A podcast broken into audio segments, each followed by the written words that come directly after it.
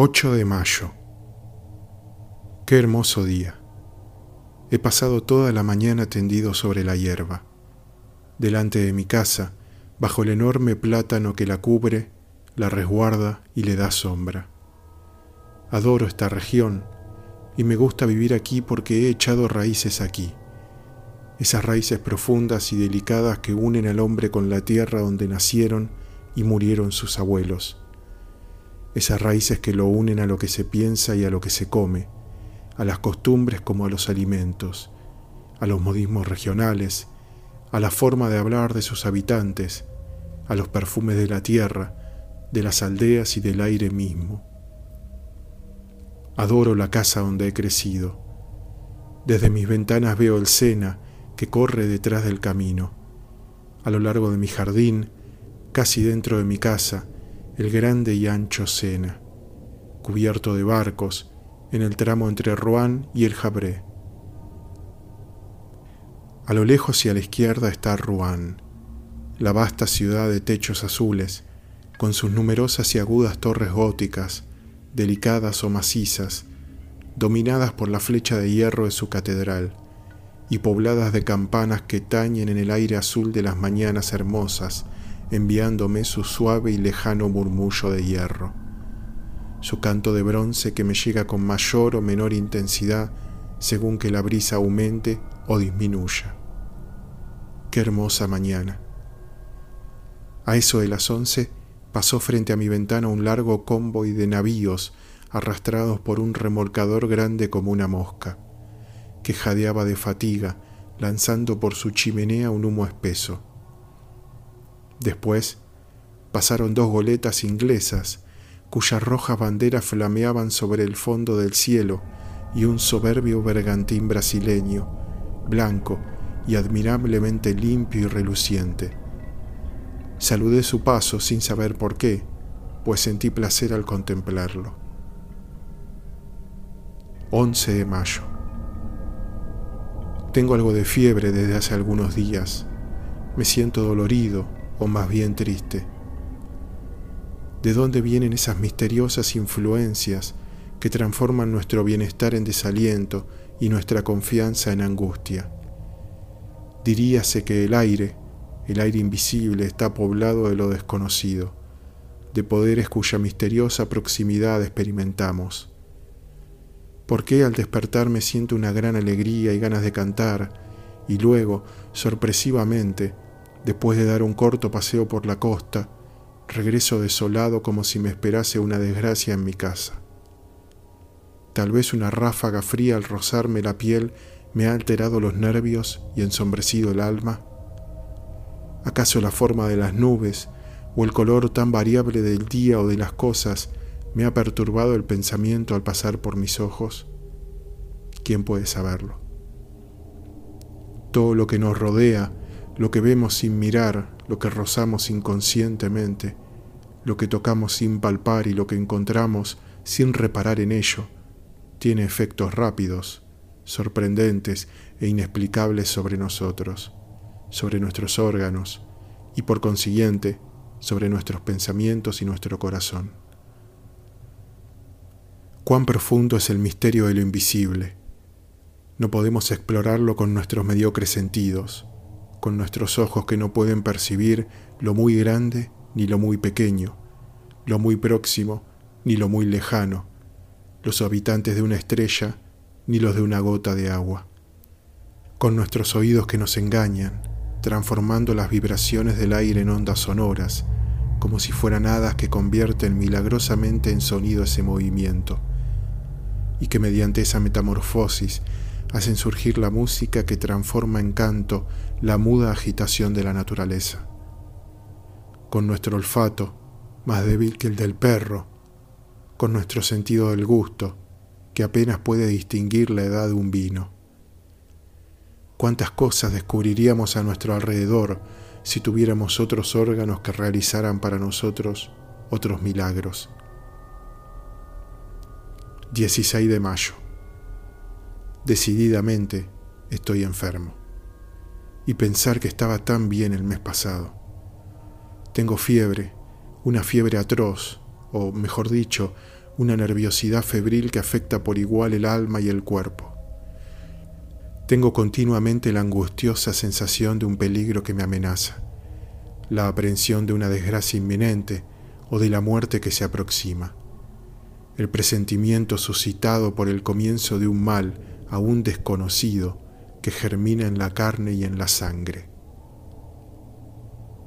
18 de mayo. Acabo de consultar al médico pues ya no podía dormir. Me ha encontrado el pulso acelerado, los ojos inflamados y los nervios alterados, pero ningún síntoma alarmante.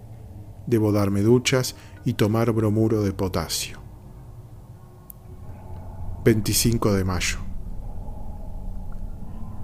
No siento ninguna mejoría. Mi estado es realmente extraño. Cuando se aproxima la noche, me invade una explicable inquietud, como si la noche ocultase una terrible amenaza para mí. Ceno rápidamente y luego trato de leer, pero no comprendo las palabras y apenas distingo las letras. Camino entonces de un extremo a otro de la sala, sintiendo la opresión de un temor confuso e irresistible, el temor de dormir y el temor de la cama. A las diez subo a la habitación. En cuanto entro doy dos vueltas a la llave y corro los cerrojos. Tengo miedo. ¿De qué? Hasta ahora nunca sentía temor por nada.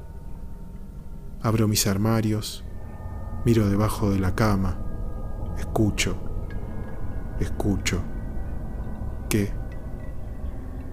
¿Acaso puede sorprender que un malestar, un trastorno de la circulación y tal vez una ligera congestión una pequeña perturbación del funcionamiento tan imperfecto y delicado de nuestra máquina viviente convierta en un melancólico al más alegre de los hombres y en un cobarde al más valiente?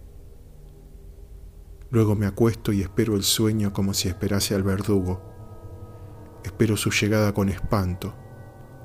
Mi corazón late intensamente y mis piernas se estremecen. Todo mi cuerpo tiembla en medio del calor de la cama hasta el momento en que caigo bruscamente en el sueño, como si me ahogara en un abismo de agua estancada. Ya no siento llegar como antes a ese sueño pérfido, oculto cerca de mí, que me acecha, se apodera de mi cabeza, me cierra los ojos y me aniquila. Duermo durante dos o tres horas y luego no es un sueño, sino una pesadilla lo que se apodera de mí. Sé perfectamente que estoy acostado y que duermo. Lo comprendo y lo sé. Y siento también que alguien se aproxima.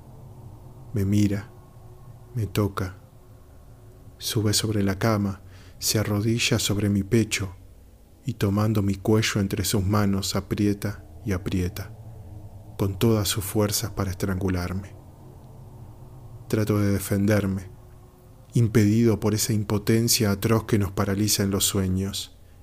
Quiero gritar y no puedo. Trato de moverme y no puedo.